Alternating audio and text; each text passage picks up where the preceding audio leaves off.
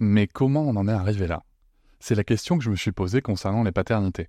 Pour y répondre, je vous propose de découvrir la BD Papa Sapiens, qui raconte l'histoire des pères à travers les âges avec humour et les chouettes dessins de Sévanie. Elle va paraître le 6 juin prochain. Vous pouvez la précommander dès maintenant et avoir un cadeau idéal pour la fête des pères. Alors rendez-vous dans votre librairie préférée ou dans les liens en description de l'épisode ou sur mes réseaux sociaux. Quelqu'un qui a dit que je peux pas jouer aux poupées et après j'ai pleuré. Bienvenue sur Papatriarcat, le podcast qui réfléchit à la parentalité au XXIe siècle pour l'affranchir du modèle patriarcal. Dans cet épisode, je reçois Jacqueline Bencardino. Elle est psychologue, psychothérapeute et éducatrice parentale, créatrice de la page Instagram at va demander à Jacqueline et d'un site internet sur la psychologie parentale. Elle accompagne les parents dans la vie quotidienne et pratique la téléconsultation. Dans sa pratique, elle a souvent été confrontée à un sujet brûlant, la charge mentale. Ensemble, nous échangeons pour essayer de répondre à quelques questions. Comment est-ce que cette charge est répartie dans les couples parentaux? Comment est-ce qu'on peut parler du sujet? Quelles solutions est-ce qu'on peut apporter? Et nous allons commencer par une question qui est simple et à la fois très complexe. Je sais que c'est souvent le cas pour la première question, désolé. Qu'est-ce que la charge mentale? Je vous souhaite une très bonne écoute. C'est une vraie question parce que la plupart des, parents, justement, qui viennent me voir pour ces types d'accompagnement, euh, ne savent même pas expliquer. C'est une des questions qu'on me pose le plus souvent, c'est je n'arrive pas à expliquer ma charge mentale. Parce qu'effectivement, la charge mentale, c'est quelque chose d'invisible. Euh, ce n'est pas des choses qu'on fait, ce n'est pas la quantité des choses qu'on peut mettre en place concrètement, mais c'est un peu la surchauffe du cerveau. C'est tous les petits post-it qu'on met mentalement. Il faut que je pense à ça, je peux pas oublier de faire ça, euh, et qui viennent nous rajouter euh, une certaine anxiété aussi, et qui viennent embrouiller notre cerveau parce que justement, on a l'impression d'avoir énormément de choses à faire. On ne sait pas par quel bout commencer, par quel bout s'y prendre, et, et donc c'est toutes ces choses du quotidien qui sont minimes en soi, chacune d'entre elles, mais qui sont tellement nombreuses euh, qui viennent justement euh, prendre une place assez importante euh, dans notre cerveau, surtout quand on devient parent. Alors arrêtez-moi pour le coup si je me trompe, mais j'ai l'impression qu'on a souvent tendance, quand on parle de charge mentale, de juste parler de la charge mentale domestique et familiale. Oui. Mais pourtant, la charge mentale, moi, quand je vous écoute, je me dis qu'en fait, c'est dans tous les domaines. On a des charges mentales sur tous les sujets. Oui, oui, oui, complètement. Complètement. Ça va venir euh, justement, euh, il y a, bah, y a différents types de charge mentale, il y a différents axes aussi dans la charge mentale, euh, mais c'est vrai que quand on parle par exemple de travail, on va plus parler de burn-out. Mmh. Ce sont des concepts un peu différents, mais effectivement qui se rejoignent. La charge mentale, c'est venu dans la vie quotidienne comme un concept qui se réfère justement à la vie familiale et à la vie quotidienne, effectivement. Mais c'est, c'est, vous avez raison, c'est quelque chose qui existe un petit peu dans tous les domaines de notre vie. On n'arrête jamais de penser, n'est-ce pas? Euh, Exactement. oui. Et donc, moi, pour le coup, ma question suivante, c'est euh, quand je vous écoute, je me dis, ok, donc on a des post-it, on a, on a de la charge mentale, mmh mais finalement, ça, on est obligé d'en avoir puisqu'on gère tous et toutes euh, mmh. des, des, choses dans notre vie. Mmh euh, est-ce que le sujet, c'est d'avoir de la charge mentale ou est-ce que le sujet, c'est d'être en surcharge mentale? Exactement, c'est d'être en surcharge mentale. C'est vrai qu'encore une fois, on parle des concepts. Le concept répandu, c'est la charge mentale, mais qu'il y a quelque chose qui existe, qui existe qu'il y a quelque chose qui existe chez tout le monde. Euh, mais euh, là où ça devient problématique, c'est justement quand on est en surcharge. Ça veut dire qu'on n'arrive euh, pas vraiment à gérer tous ces post-it ou alors pas de la façon dont on souhaitait. Et donc, du coup, ça, vient, ça vient faire bugger un petit peu le cerveau et, et, et le côté émotionnel aussi, qui est très lié à tout ça. Ce qu'on ne peut pas oublier, c'est que bah, on est des personnes et dans, le, dans le monde dans lequel on vit, on s'attend beaucoup à des, à des... On est dans du prêt-à-porter. Mmh Et donc, du coup, on s'attend à avoir des réponses qui vont fonctionner tout de suite, des choses à mettre en place qui vont fonctionner tout de suite. Et on a tendance à oublier qu'il y a tout un tas de choses qui sont très complexes derrière, qui sont reliées à tout ça, qui est le côté émotionnel, nos croyances, nos valeurs, etc. Et qui vont provoquer des, en psychologie, on appelle des dissonances cognitives. Ça veut dire tout simplement euh, quand on a deux idées ou deux croyances euh, opposées à la fois. Et donc notre cerveau, il est tout le temps, tout le temps en train d'essayer de, se battre euh, en termes énergétiques pour savoir laquelle des deux va gagner. Euh, et c'est épuisant. Quel exemple vous avez de, dissonance cognitive comme ça, pour, pour que ce soit très clair pour tout le monde? Euh, Je vais essayer de prendre un exemple concret de ce que je peux voir souvent. Euh, donc, entre, c'est souvent entre nos valeurs, nos croyances personnelles, ce qu'on souhaite accomplir nous-mêmes, et puis l'inconscient collectif. Ça veut dire tout ce que la société, elle nous, elle nous dit, tout ce qu'on voit dans les réseaux sociaux, tout ce qu'on entend de notre entourage.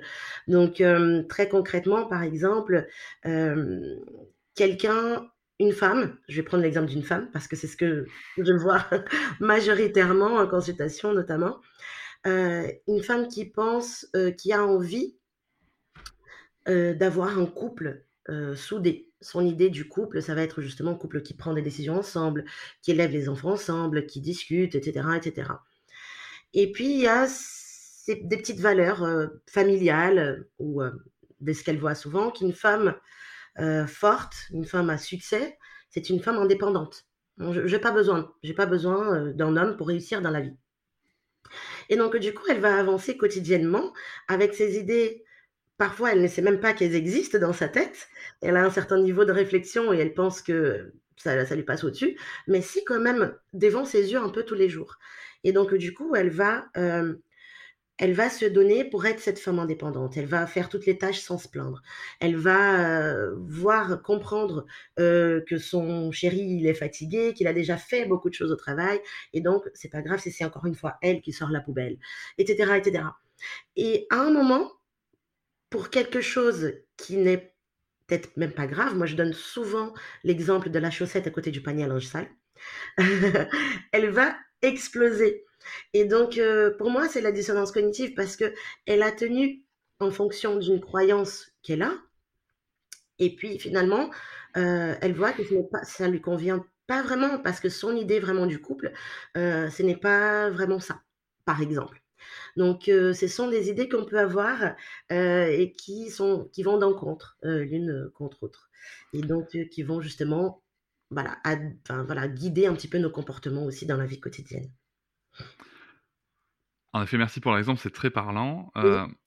vous dites, pour le coup, vous avez majoritairement de femmes qui, qui viennent traiter ces sujets. Bon, euh, on va pas se mentir, en effet, les surcharges mentales, notamment domestiques et familiales, c'est un gros sujet euh, féminin, puisque les femmes assurent encore 72% de, de, ces charges dans les foyers. Quand je repense à votre exemple, est-ce qu'on ne peut pas se dire aussi que, ben, là, on est sur un couple hétérosexuel, que, que, que l'homme aussi a une part à prendre, que peut-être qu'il peut se dire que sa femme, qui, qui a elle aussi travaillé à l'extérieur du foyer mmh dans la journée, bah, elle aussi, elle pourrait se reposer, peut-être qu'elle a peut-être une, une journée un petit peu compliquée. Comment est-ce que comment est-ce qu'on amène ces sujets-là? C'est compliqué de parler de façon générale parce que c'est vraiment, c'est vraiment au cas par cas. ça va dépendre aussi, on a parlé des dissonances cognitives, j'ai donné l'exemple de la femme, mais il y a aussi chez l'homme, il y a aussi ses valeurs culturelles, familiales, et tout ce qui peut croire. Et, et, oui, bien sûr, il y a sa part de charge mentale à prendre, mais je pense que contrairement à, à ce qu'on voit justement, je ne suis pas là pour dire que c'est la faute des hommes qui ne comprennent pas les femmes. Moi, je pense que la charge mentale est vraiment quelque chose de personnel. C'est ce que je dis tout le temps.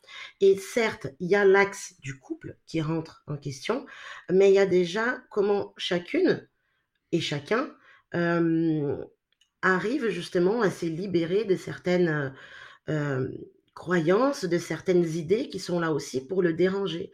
Donc justement cette communication, j'ai beaucoup de femmes qui me disent mais chez nous c'est déjà 50-50. Il fait déjà beaucoup de choses. Et donc du coup, je n'ose pas lui dire que je suis en charge mentale parce qu'il m'aide. Voilà, c'est ça qui revient. Il m'aide déjà beaucoup. Donc, il y a tout ce côté-là qui est. il y a beaucoup de choses, il y a beaucoup d'axes justement à travailler euh, quand on est en situation euh, de, charge mentale. C'est- important de savoir déjà, euh, ce que je dis souvent, ça répond, je rentre peut-être dans d'autres questions, mais euh, on peut être en 50-50 en termes de tâches effectuées, mais l'organisation, la gestion de la vie quotidienne, c'est déjà un travail euh, à 100%. On va dire dans les entreprises, on a des, euh, des postes intitulés gestion de projet, gestionnaire de projet.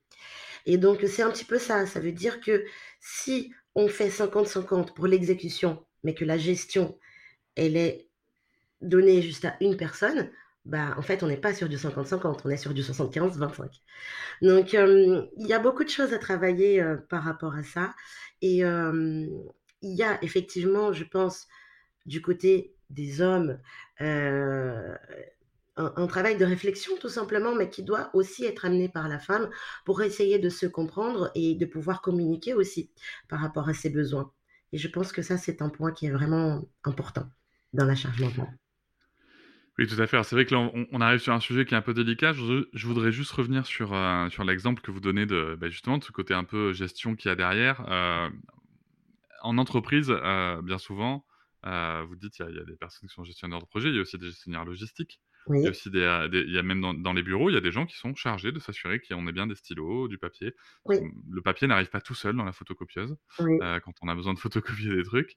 Et euh, dans la vie parentale, souvent, pour reprendre un peu votre exemple, c'est vrai que souvent on s'arrête à dire ouais mais le père il change aussi les couches, on les change à 50-50. oui, Et moi souvent je pose la question, juste, alors, sans jugement, mais juste pour essayer d'aller un peu plus loin. Ok mhm, mais qui achète les couches?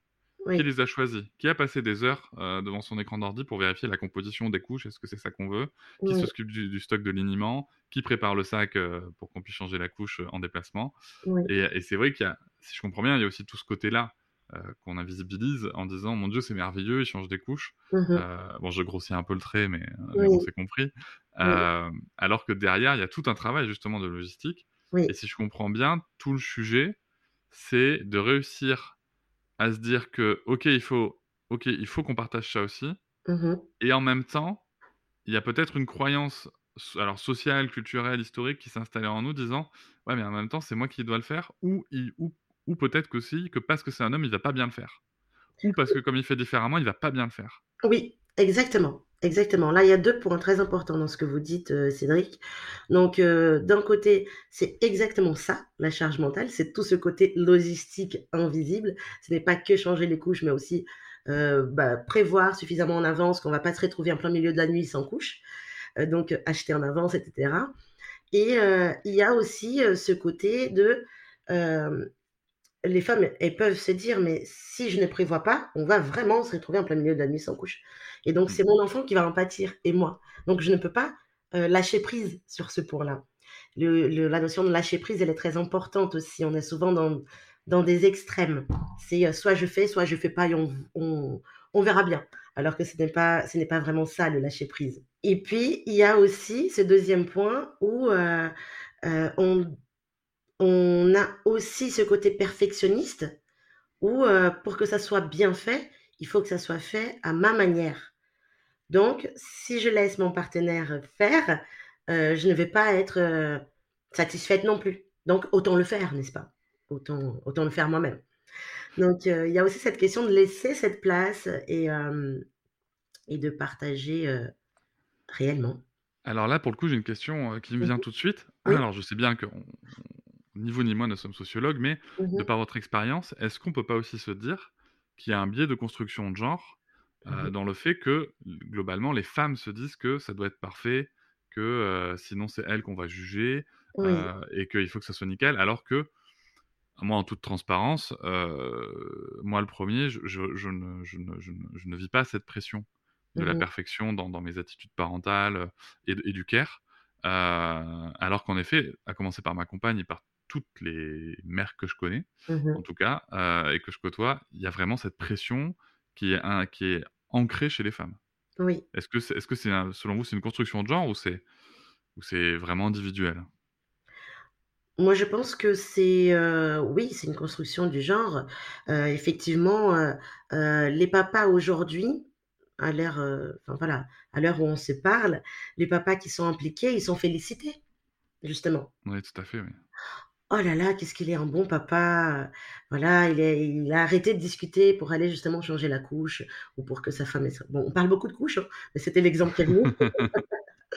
Hem, donc ils sont félicités. Alors que pour la femme, c'est c'est vrai que la vision justement de la société, c'est juste normal. Son enfant, il a la couche sale, donc heu, elle est allée, heu, changer une couche. Donc oui, on a on a encore un biais, il y a encore une, une, une différence et donc forcément la pression qu'on s'ajoute, heu, mmh, elle est plus grande aussi. Par exemple, si on va quelque part et qu'on voit un enfant pleurer, j'ai été cette semaine à la fête foraine avec mon fils, et avec, avec ma famille et heu, à un moment, il y avait enfin, il y avait du monde, donc il y avait un petit un petit qui pleurait. Donc heu, il y a quelqu'un qui s'arrête pour voir le petit et il a demandé: «Elle est où ta maman?» Hem, voilà, ce sont les petites choses du quotidien, mais on grandit justement. C'est ce qu'on entend depuis qu'on est tout petit, c'est, bah, quand on a un problème, quand on est seul: «Elle est où la maman?» et puis d'un autre côté, si on voit, vraiment aux yeux de la société: «Elle est où cette mère qui a perdu son enfant, qui est en train de pleurer ici?» voilà, donc effectivement, il y a encore beaucoup de, de de différences des genres. C'est vrai que vous vous avez ouvert la parenthèse sur le dad blessing, donc cette, cette sacralisation des pères. C'est vrai que souvent, moi, ce que ce que pour bien illustrer le truc, ce que j'explique, c'est regardez sur les réseaux sociaux, combien vous voyez de pères qui écrivent, heu, ou qui sont tout fiers ou qui se prennent même en photo parce qu'ils sont allés chercher leur, heu, leur enfant à la crèche? Oui, mmh. et combien vous voyez de mères le faire, en fait? Mais oui, exactement. Aucune. Parce qu'en fait, c'est juste le job, quoi et c'est vrai que ça sous-entend quand même, heu, tout ce qu'on vient de se dire, qu'il y a aussi, en termes, pour le coup, de charge mentale, hein, Mmh il y a quand même encore dans la construction de genre, masculin, traditionnel, cette notion que l'homme, il a le choix. Il fait le choix d'aller changer la couche. Oui. Mais quelque part, ça veut aussi dire que, bah, si je le fais pas, il y a bien une personne qui va s'en occuper. Oui, Et exactement. ça, ça me renvoie à pour le coup, on va sortir un peu de la sphère parentale. Je vais raconter une anecdote personnelle. oui, Heu, c'était que moi, j'ai vraiment pris le sujet de la charge mentale dans les dents quand j'ai arrêté de de travailler à mon emploi, heu, à l'extérieur du foyer et en fait, on hébergeait une personne à ce moment-là. Bon, il y a aucune animosité, tout va bien, mais oui. on a eu un sujet de charge mentale puisqu'en fait, cette personne à la maison, heu, tous les matins, elle laissait son assiette avec ses couverts, dans l'évier Mmh de mh. cuisine alors qu'on a un lave-vaisselle qui est à 50 centimètres du truc et donc tous les jours, je me retrouvais, parce que moi j'avais de la vaisselle à faire, à devoir mettre ces a ces éléments dans le lave-vaisselle Mmh mh. et quand j'en ai parlé, en fait, heu, bon déjà 1 la personne m'avait répondu: «Oui, bah, heu, d'un autre côté, heu, je le je le ferai le soir en rentrant, c'est pas grave». Mmh. Mais en fait si, parce que ça reste là. Oui, il faut bien que il faut bien pour la personne qui reste, en fait, c'est comme une tâche, c'est comme une espèce de de en effet, de post-it qu'on nous a collé pour le coup oui, et qui nous gâche la vue toute la journée, quoi. c'est ça, qu'on n'a pas eu le choix justement, qui s'est rajouté Exactement. Oui, oui. Et il y a vrai vrai il y av il y avait cette question-là et l'autre question c'était, bah, c'est bon, enfin, en même temps, tu peux le mettre, heu, au lave-vaisselle, ça prend pas de temps pas beaucoup de temps. Mmh. Chose à laquelle j'avais répondu: «Bah, écoute, si ça me prend pas beaucoup de temps à moi, ça t'en prendra pas plus. Donc, Mmh es gentil et tu Oui. et tu le fais». Mais je me demande, en fait, tout ça, moi, ça m'a, mmh, bon, j'ai plein d'exemples, hein, sur la charge mentale, de contre-exemples, par rapport au genre puisque je passe beaucoup de temps à la maison. Mais l l'idée, en fait, moi, c'est que je me suis dit: «Tiens», il y a quelque chose qui m'a frappé. Je me suis vraiment dit: «Tiens, est-ce qu'à un moment, la charge mentale, en tout cas telle que moi je l'aperçois, c'est qu'à un moment on se dit» et et ça peut être légitime, hein, dans dans dans la vie d'un foyer, je Mmh préciserai peut-être après. À un moment, on se dit que son temps à soi, on va pas faire quelque chose parce que son temps à soi est plus précieux Mmh. demande à plus on a plus de considération pour son temps à soi que pour l'autre personne avec qui on partage notre vie. C'est-à-dire, on va considérer que, heu, bah, l'autre personne, elle va avoir le temps de faire ce que nous, on n'a pas envie de faire, quoi. Oui. Mmh. Et ça, ça fait mal, hein, ça fait mal à à conscientiser. Mais est-ce que vous est-ce que vous faites aussi, vous, ce constat-là dans dans vos accompagnements que, bah, à un moment, il faut bien dire les choses, c'est qu'on se dit que l'autre personne, elle a que ça à foutre. Mom deserves the best, and there's no better place to shop for Mother's Day than Whole Foods Market. They're your destination for unbeatable savings, from premium gifts to show-stopping flowers and irresistible desserts. Start by saving 33% with Prime on all body care and candles. Then get a 15-stem bunch of tulips for just $9.99 each with Prime. Round out Mom's menu with festive rosé, irresistible berry chantilly cake, and more special treats. Come celebrate Mother's Day at Whole Foods Market. Oui, oui, oui, oui, tout à fait. Parce que justement, ce qu'on voit euh, dans les personnes qui, sont en situation de surcharge mentale, c'est que euh, le, le point, on va dire, commun de toutes ces personnes-là, c'est qu'elles ont une to-do list interminable. euh, parce que quand on a fini le dernier item, il y en a déjà 30 qui se sont rajoutés derrière. Euh, et elles attendent d'avoir fini cette to-do list pour s'autoriser à prendre du temps pour soi. Et donc, comme la to-do list n'est jamais finie, bah, elles ne se sentent jamais légitimes de prendre euh, du temps pour elles. Et donc, du coup, c'est ça qui devient problématique parce que derrière, on ne peut pas s'épanouir, que ce soit dans le couple, que ce soit personnellement, que ce soit en tant que parent. Euh, quand on a juste les contraintes, c'est difficile aussi d'être voilà, agréable, de partager d'autres moments. Euh, on a l'impression justement de perdre, perdre du temps parce que justement, on manque de temps pour soi, pour faire quelque chose qui nous plaît vraiment. Et quand je parle de ça, elle me, elle me rigole. euh, De... elle, elle rigole vraiment. Elle disent non, mais avoir du temps pour soi, c'est ouf, c'est même pas. euh, C'est un luxe, Voilà, c'est c'est un un luxe. privilège. Voilà, j'ose même pas. euh, c'est même pas pour ça que je viens vous voir. hein, c'est juste pour m'organiser. Vous voyez. Euh, donc, euh, donc oui, la question du temps pour soi, elle est vraiment, elle est vraiment importante cette question de, comme vous pointez très bien, de, de, bah, de l'importance qu'on peut accorder au temps pour soi sans culpabiliser, sans se dire j'ai Hmm. tellement de choses à faire, je devrais pas me poser cinq minutes. Ou alors, si je me pose cinq minutes, je suis appelée trois fois par l'enfant, 15 fois par le, par le conjoint, etc. Et donc, euh, déjà, euh, je me lève. Enfin, je, ce que je vous partage, c'est des choses que, qui reviennent, hein, qui reviennent souvent. C'est euh, bah, quand j'essaie de prendre cinq minutes, bah, c'est, de toute façon, c'est pas possible. Donc, euh, effectivement. Ça, ça se discute, mais... Oui, on est d'accord, on est d'accord, Moi, bien sûr. moi, ce que je trouve assez triste, c'est de voir que ce, ce sujet de la considération, euh, justement, en fait, les messages qu'on passe dans le verbal et dans le non-verbal, donc je parlais de considération, c'est que les personnes aussi finissent quand même à se dire elles-mêmes, à se déconsidérer, en fait, dans, dans, dans, ce qu'elles avalent, dans ce qu'elles apportent. Mm. Et c'est quand même un sacré cercle vicieux qui se met en place, quoi. Ah oui, l'estime de soi, elle prend un, un vrai coup, c'est sûr, c'est sûr. Et Oui. comment est-ce qu'on détecte pour le coup les signes qu'on est en surcharge mentale? Qu'est-ce qui, qu'est-ce qui, là pour, nous, pour les personnes qui nous écoutent, à quel moment on peut se dire, euh, ok, là, ça, mis à part le fait qu'on se sent pas bien, fatigué, euh, Mm. qui- qui sont- mais est-ce que, est-ce qu'il y a des signes vraiment euh, qui, qui existent pour dire là vraiment, ça va être la limite, je vais passer, le- je vais passer la, la limite et ça Mhm. va mal se passer? Déjà, il y a le cerveau qui ne s'arrête jamais. Donc, on commence à avoir des problèmes aussi pour dormir, ou alors on va se réveiller plus tôt, parce que euh, le cerveau, il ne s'arrête jamais. Vraiment, il est en train de se dire, ah, j'ai oublié de mettre le goûter, ah, j'ai oublié d'envoyer le mail au travail, je n'ai pas mis la, je sais pas, le linge à sécher. Voilà. Le cerveau, il est vraiment en, travail en permanence. Euh, c'est. Il y a le fonctionnement normal du cerveau, effectivement, on pense à des choses, et il y a quand on n'arrive plus à contrôler ses pensées. On n'arrive plus à avoir des pensées euh, ailleurs, déjà. Euh, aussi, quand on commence à devenir euh, désagréable, on va dire, avec soi-même et aussi avec les autres, parce que on n'a rien d'autre, on va dire, à raconter ou à se raconter que des tâches qu'on a accomplies, que les checks qu'on a fait sur notre to-do list. Ça veut dire que là, déjà, la personne elle ne se laisse pas l'espace pour, pour exister ailleurs. Pour, et je ne dis pas juste de faire des grands voyages, de faire des, des soirées, des choses qu'on faisait avant d'avoir des enfants, par exemple, mais d'avoir des petits moments pour soi, des petits moments pour se poser, pour, pour faire quelque chose qui, qui, qui me fait plaisir. J'ai le droit aussi, je, ne suis pas là que pour faire des tâches. Donc, quand on est arrivé vraiment un point euh, on n'arrive plus à dormir parce que ça prend tellement d'ampleur, où on n'arrive pas à penser d'autres choses, on n'arrive pas à prendre du temps, ou alors on commence à oublier aussi beaucoup de choses. À force d'avoir tant de choses à faire, euh, comme j'ai dit souvent, le cerveau, il bug vraiment. Euh, ça veut dire qu'on a augmenté le seuil d'urgence du cerveau. Et donc, euh, tout nous paraît important. On met tout dans la même case des priorités. On n'arrive plus à faire la différence entre ce qui est vraiment important et ce qui peut attendre. Là, pour moi, c'est vraiment le- l'alerte rouge.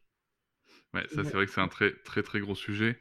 Euh, c'est un très très gros sujet que je, que je traite aussi moi sur mon, sur mon site euh, d'accompagnement parce que c'est c'est vrai que la, co- comment est-ce qu'on s'organise, comment est-ce qu'on prend l'énergie, c'est c'est vraiment un sujet important. Et euh, il y a quand même quelque chose aussi qui me, qui m'interpelle, euh, c'est que vous parlez beaucoup de to-do list. Oui. Euh, et souvent, malheureusement, euh, je vois euh, des gens euh, expliquer aux autres que non, non, mais euh, en fait, t'es pas en surcharge, il faut juste que tu t'organises, euh, on fait Mhm. des to-do list, fais des to-do list. Mais en fait, le sujet, finalement, euh, souvent, c'est qu'on s'aperçoit que le sujet, c'est pas de faire des to-do list. Oui. Le sujet, c'est de se rendre compte que cette putain de to-do list, elle est trop grosse, quoi. Oui. Et qu'il faut, euh, et qu'il faut la décharger. Euh, Oui. Est-ce que c'est aussi le constat que vous faites? Oui. Sachant que moi, je parle un peu vulgairement, ça, ça, ça m'arrive. Oui, pas de problème. Euh, c'est vrai, c'est les ressentis en tout cas. hein, donc, euh, euh, oui, exactement. C'est tout ce qu'on est en train de, de se dire. La charge mentale, ce n'est pas que apprendre à s'organiser. Oui, c'est important euh, d'apprendre à s'organiser parce que quand on apprend vraiment à s'organiser, on va apprendre à définir ses priorités. Par exemple, on va apprendre le lâcher prise, mais le lâcher prise réel, pas le ne plus faire. Ce n'est pas ça. Euh, on va donc voilà, mais euh, ce n'est pas que apprendre à s'organiser, c'est aussi réellement euh, apprendre à communiquer avec son partenaire, apprendre à avoir un regard global sur tout ce qu'on a à faire justement et comment on peut améliorer, comment on peut peut-être automatiser certaines choses, comment on peut partager certains axes de la logistique et comment on peut le faire tout en le vivant de façon sereine.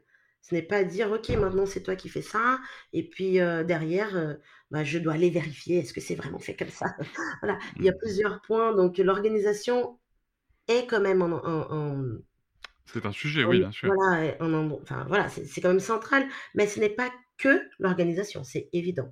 Pour bien apprendre à s'organiser, il faut qu'on soit bien aussi dans d'autres endroits euh, par rapport à ça. Vous évoquez le lâcher prise là depuis plusieurs fois, Oui, en expliquant ce, ce que qu'il y a un vrai lâcher prise et un visiblement un faux lâcher prise. oui, Est-ce que vous pouvez éclairer un petit peu sur cette notion, s'il vous plaît? Oui, je peux essayer. Essayer de faire vite, parce que parce que justement dans mon accompagnement, heu, charge mentale, on a tout un chapitre sur, heu, sur le lâcher prise et je connais, hem, les parents, je l'ai dit d'ailleurs dans ma vidéo, j'ai dit: «Dès que je vous parle de lâcher prise, vous me dites: "Non, non, non, non, non, je veux pas entendre parler. Quand il s'agit de mon enfant, je ne lâche rien, c'est mort"» et donc du coup, c'est quand je parle du vrai lâcher prise, hem, ça veut dire justement de laisser cette place à l'autre, de laisser cette chance à l'autre de prendre la place, de peut-être gérer le stock de couches, de faire peut-être des essais jusqu'à ce qu'on se sente en sécurité pour, heu, justement déléguer, on va dire, heu, Mhm. certaines parties de la logistique. Mais le lâcher prise, heu, pour moi, c'est d'accepter que enfin, d'abord, il faut qu'on apprenne à définir nos prior définir nos priorités. Ça, c'est la première chose. Donc, il y a certaines choses qui sont tellement importantes qu'on ne peut pas, accepter que ça ne soit pas très bien fait. Mais il y a d'autres choses qu'on peut accepter juste qu'elles soient faites, en fait. Si c'est fait, bah, c'est cool, c'est OK. Ça me soulage, ça me décharge et bah, c'est fait. Et donc pour moi, c'est ça, c'est d'accepter que les choses soient faites, mais peut-être pas à ma manière, peut-être pas comme je voulais, mais elles sont faites et tout roule. Pour moi, c'est ça le lâcher prise. Mhm, tout à fait, je, je- je- je vous rejoins totalement, totalement, totalement. Donc une fois, bon là on a parlé du lâcher prise, on a parlé des signes un petit peu qui peuvent arriver quand on voit qu'on est en charge mentale. Mmh. Donc est-ce qu'il y a d'autres solutions? Est-ce qu'il y a d'autres outils qui existent justement pour euh, améliorer cette situation de surcharge mentale?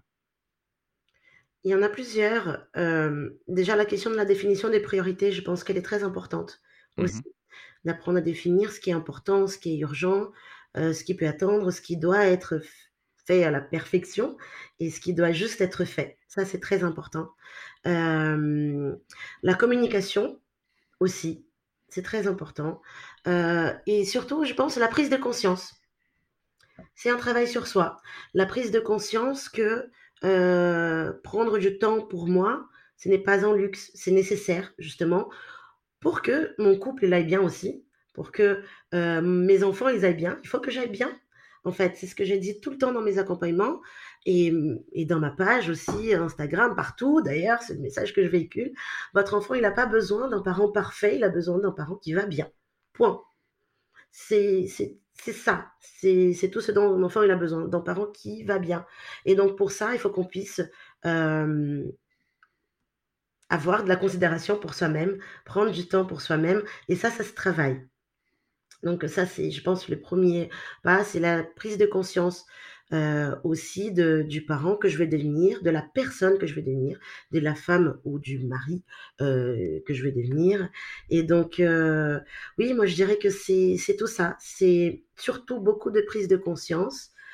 Et la définition des priorités, l'organisation, le lâcher prise. Il y a vraiment différents, différents outils, mais c'est un travail global, la charge mentale puisque c'est quelque chose qui touche euh, tellement d'axes différents, comme on a vu en début de, l'épisode. Euh, c'est un travail global et donc c'est une prise de conscience globale aussi. Moi, il y a une question que, que, je me suis posée, que, j'ai observée, et, euh, et il y a quelque chose que je dis souvent à des parents, soit que je peux, moi, accompagner en séance quand on fait des, des parenthèses parentalité, mmh ou, ou même sur les réseaux, tout simplement c'est que les gens, quand ils me parlent de, charge mentale, et que je leur pose souvent cette question, c'est de leur dire, mais est-ce que tu, est-ce que pour vous, votre, votre objectif pour vos enfants, c'est que plus tard, ils fassent plein de choses, qu'ils se reposent jamais, qu'ils prennent pas soin d'eux? Mmh. Elle me dit, bah non, non, non, non, au contraire, justement, je fais plein de choses pour qu'ils prennent soin d'eux. Et je pense qu'on on a tendance à oublier que nos enfants deviennent aussi tels qu'ils nous voient. Et que s'ils ne voient pas leurs parents dire, bah attends, là, je vais prendre 5 minutes, je vais me poser, euh, bah non, là, je vais pas être là parce que je vais au sport, parce que ça me fait du bien. Oui. Euh, enfin, plein d'autres exemples. Oui. Euh, bah, finalement, en fait, on leur transmet aussi cette, cette culture de pas prendre soin de soi, quoi. Exactement. Et ça, c'est un point très, très important. C'est vrai. Parce que, du coup, l'enfant, il ne grandit pas justement avec la vision que bah, c'est important de, je sais pas, sortir avec ses amis. Mmh Ce soir, tu as gardé parce que je, vais voir mes, mes, copains, mes copines. Ou alors, euh, papa et maman, ils sortent ensemble. Ou euh, maman et maman, peu importe. papa et papa. Oui, oui, bien sûr. Euh, on, sort, enfin, on sort ensemble en prenant temps tous les deux. Donc oui, effectivement, on fait... on, c'est important de montrer à l'enfant que bien sûr, il sera toujours le, le, plus important pour nous, mais que on, on, a aussi une vie. Oui, complètement. Ça, c'est un point qui est très, très, très important. Ça ne change rien le, lien d'attachement d'ailleurs. Non. Ça ne change rien le lien d'attachement. Il y a toujours des nuances. Oui, bien sûr. Parce que c'est voilà, on est, euh, on, on, a une heure par jour pour voir l'enfant et c'est l'heure où on prend pour faire du sport? Moi, je dirais, il faudrait peut-être faire un compromis à ce moment-là. Euh, donc, il y a toujours des nuances, mais oui, c'est important que l'enfant, il, il, à partir du moment où on a justement euh, cette connexion avec l'enfant, du temps de qualité dont il a besoin, etc., c'est important qu'on puisse avoir du temps de qualité pour nous aussi et que l'enfant puisse le savoir. Tout à fait. Mm. Et c'est d'ailleurs ce qui permet de encore mieux prendre soin de son enfant, comme vous l'avez très justement euh, souligné. Euh, moi, j'ai coutume de dire que le plus beau cadeau qu'on peut faire aux gens que j'aime, c'est d'avoir de l'énergie à leur donner. Et pour avoir de l'énergie à leur donner, ben, il faut bien en, en, accumuler à un moment, quoi. Parce que sinon, il n'y a plus rien. c'est le fameux réservoir émotionnel. Euh, réservoir affectif. On en parle souvent justement euh, pour les parents, mais il y a aussi, on a aussi chacun notre propre réservoir affectif et mmh émotionnel qui doit être ressourcé et qui doit être rempli euh, régulièrement. Bah, je pense qu'on a bien fait le tour du sujet de la charge mentale. On, est allé, on est allé bien loin. vous proposez un programme, vous, pour accompagner les parents, c'est ça sur oui.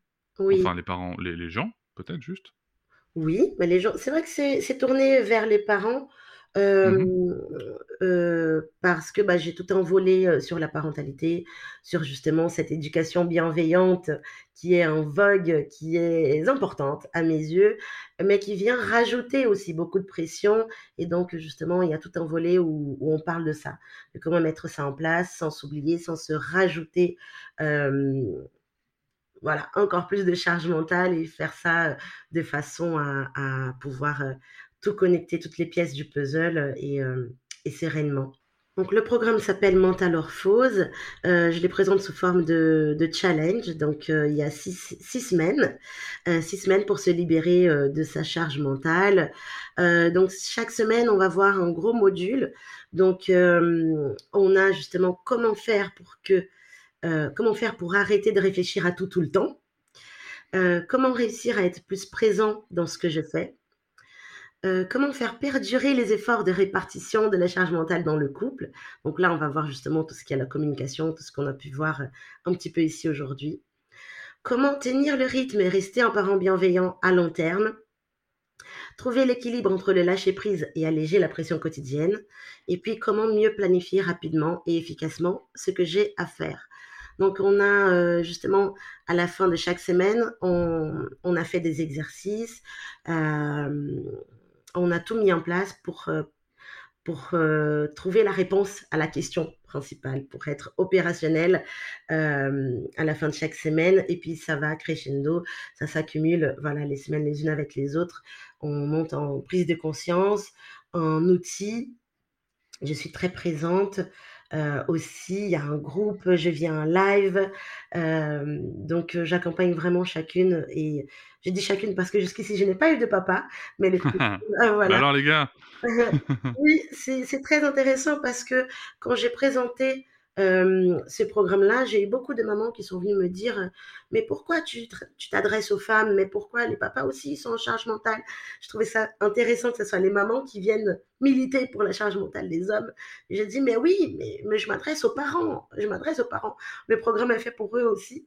Simplement, euh, avant de lancer ce programme, j'avais fait un sondage euh, pour savoir si ça pouvait intéresser. J'ai eu plus de 5000 réponses positives et j'ai pris soin de regarder chacun des participants du sondage et je n'ai eu aucun, aucune réponse masculine. Et donc c'est pour ça que je dis, au moment d'y aller, je m'adresse quand même aux parents. Ils sont, euh, les papas, ils sont quand même les bienvenus. Et j'ai eu déjà quelques inscrits qui ont dit, euh, je l'ai fait avec, avec euh, mon conjoint, etc. Donc voilà, les conjoints, ils sont arrivés vers le programme par le biais de leur femme, mais ils ont quand même pu bénéficier. Donc ça, c'est top. C'est vraiment super. Donc euh, c'est pour tous les parents, hommes, femmes, peu importe. Bah, moi, moi, je pense que, alors je donne un avis très personnel, hein, j'ai un peu cassé Oui, l'ambiance pour le coup, comme oui, d'hab. n'y. Euh, c'est que moi, je pense que vous, avez, vous faites bien de vous adresser aux femmes.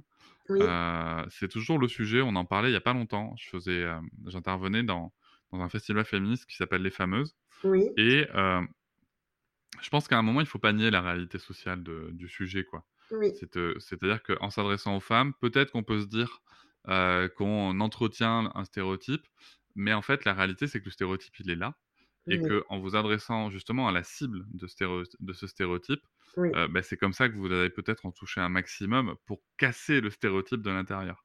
oui, Et, euh, et, et- et- et- et c'est pour ça que je pense qu'il faut assumer le fait, en effet, de dire que ben voilà, ça s'adresse aux femmes, et peut-être qu'en effet, que les mecs auraient tendance euh, à, à- à- à avoir une bonne idée en, en, a- en se disant tiens, je vais aller voir, tiens, qu'est-ce qui se dit aussi? Oui, Qu'est-ce qui se dit? Mais je pense qu'il faut pas se mentir non plus, c'est que euh, si les hommes, dans leur majorité, ne s'intéressent pas à, ce- à ces sujets-là, c'est bien parce que, et je veux dire on, euh, c'est bien parce que dans la globalité, mm, euh, on sait très bien que on est quand même un peu les gagnants de l'histoire euh, mm, dans, dans- dans la majorité des situations.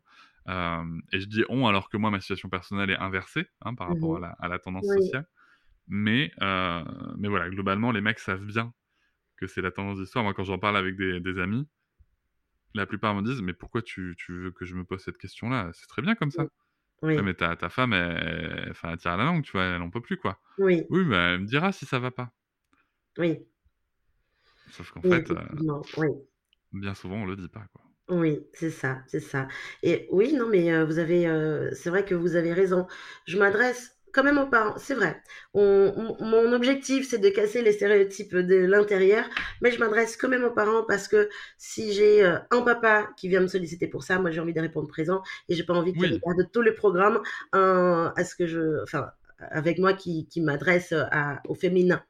Euh, mm, donc, euh, donc c'est très important. Mais c'est vrai que en général, jusqu'ici, avec les inscrites, euh, ce qui, ce qui se passe, c'est que euh, le conjoint, il, finissent soit par regarder un petit peu, soit par entre écouter entre deux vidéos un petit peu, et par commencer à observer certains changements.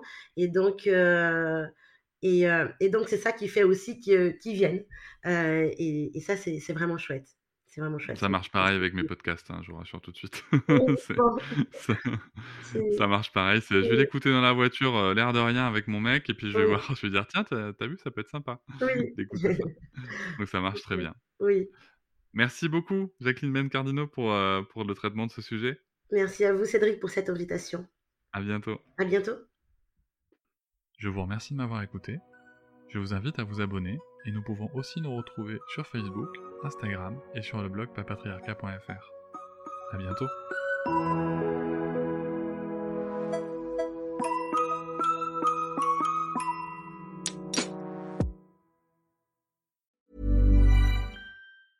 Hey, it's Paige DeSorbo from Giggly Squad. High quality fashion without the price tag. Say hello to Quince. I'm snagging high-end essentials like cozy cashmere sweaters, sleek leather jackets, fine jewelry, and so much more. With Quince being 50 to 80% less than similar brands. And they partner with factories that prioritize safe, ethical, and responsible manufacturing. I love that. Luxury quality within reach. Go to quince.com slash style to get free shipping and 365 day returns on your next order. Quince.com slash style. Hop, c'est encore moins. Si tu veux soutenir le podcast, tu peux aussi t'abonner à Papatriarca Plus et découvrir chaque semaine un épisode bonus en plus des 60 déjà disponibles. À découvrir sur tes applis de podcast comme Pocketcast, Castbox ou encore Apple Podcast. À très vite.